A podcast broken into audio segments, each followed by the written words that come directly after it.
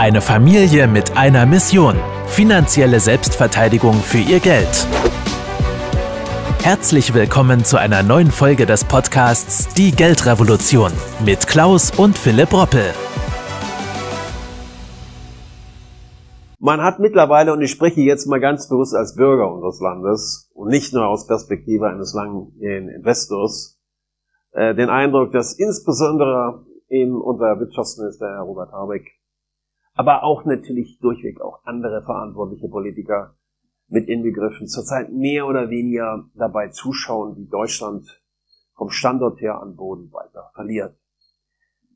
Denn ungebremst oder anders gesagt gebremst von den Energiepreisen und der hohen Inflation wird die deutsche Wirtschaft wohl über kurz oder lang den Rückwärtsgang leider einlegen müssen, was auch mit ganz erheblichen Folgen für unseren Standort natürlich langfristig und den Wohlstand verbunden sein wird.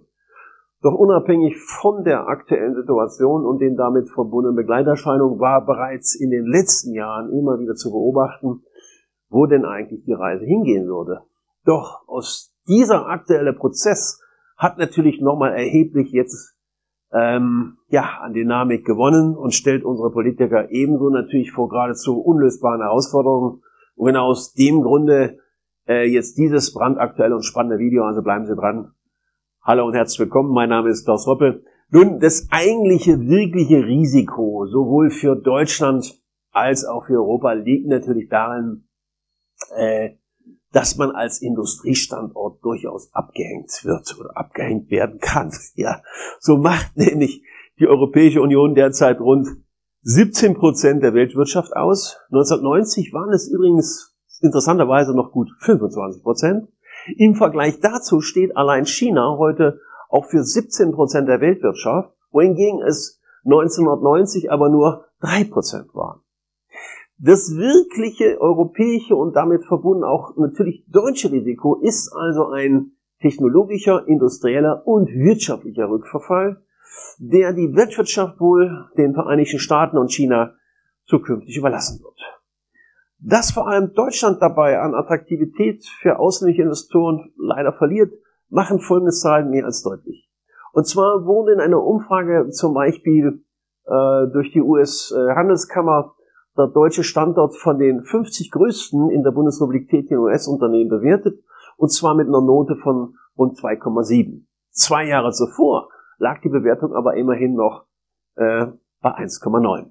Also wie in der Schule, es gibt Noten, da kann man sich schon ein bisschen dran orientieren. Die befragten Unternehmen, zu denen auch die globalen Player wie Amazon, Ford und Microsoft gehören, setzen immerhin insgesamt 218 Milliarden Euro in Deutschland um und beschäftigen knapp 275.000 Mitarbeiter.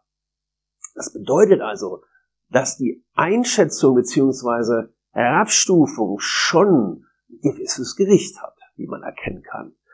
Die Standortwahrnehmung verschlechtert sich also leider von Jahr zu Jahr, was vor allem natürlich auch den Fachkräftemangel an den Unsicherheiten auf den Energiemärkten sowie an den hohen Strompreisen auch mitliegen dürfte. In Europa wächst zudem natürlich auch die Sorge, dass die USA mit üppigen Staatshilfen Investitionen absaugen und somit die europäische Wirtschaft zusätzlich weiter schwächen könnte.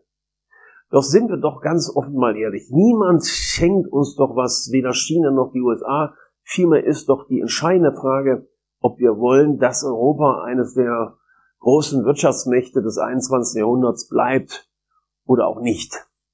Und hier sehe ich vor allem in Persona vor allen Dingen Herrn Habeck äh, schwarz, denn mich persönlich stört vor allem seine immer deutlicher zutage kommende Verengung der sogenannten Weltsicht, die eben den Blick auf die globale Verschiebung von Macht und Wohlstand verstellt.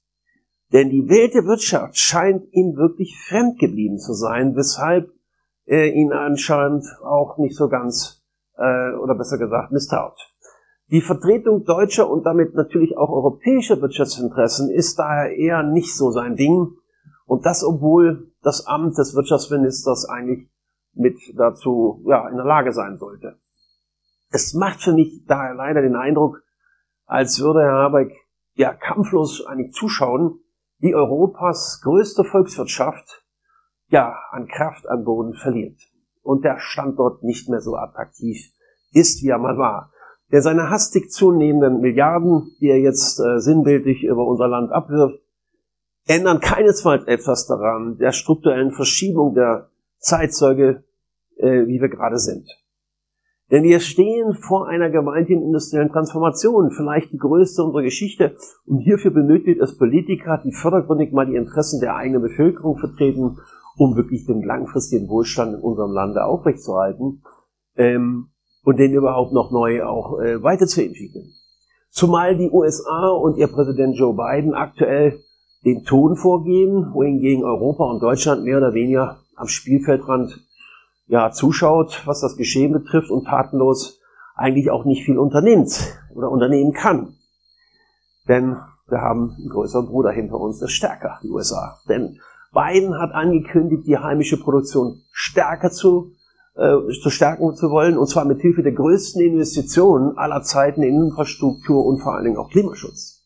Insgesamt 400 Milliarden Euro lenkt seine Regierung nämlich dafür ähm, in die klimaneutrale Industrie oder investiert da rein.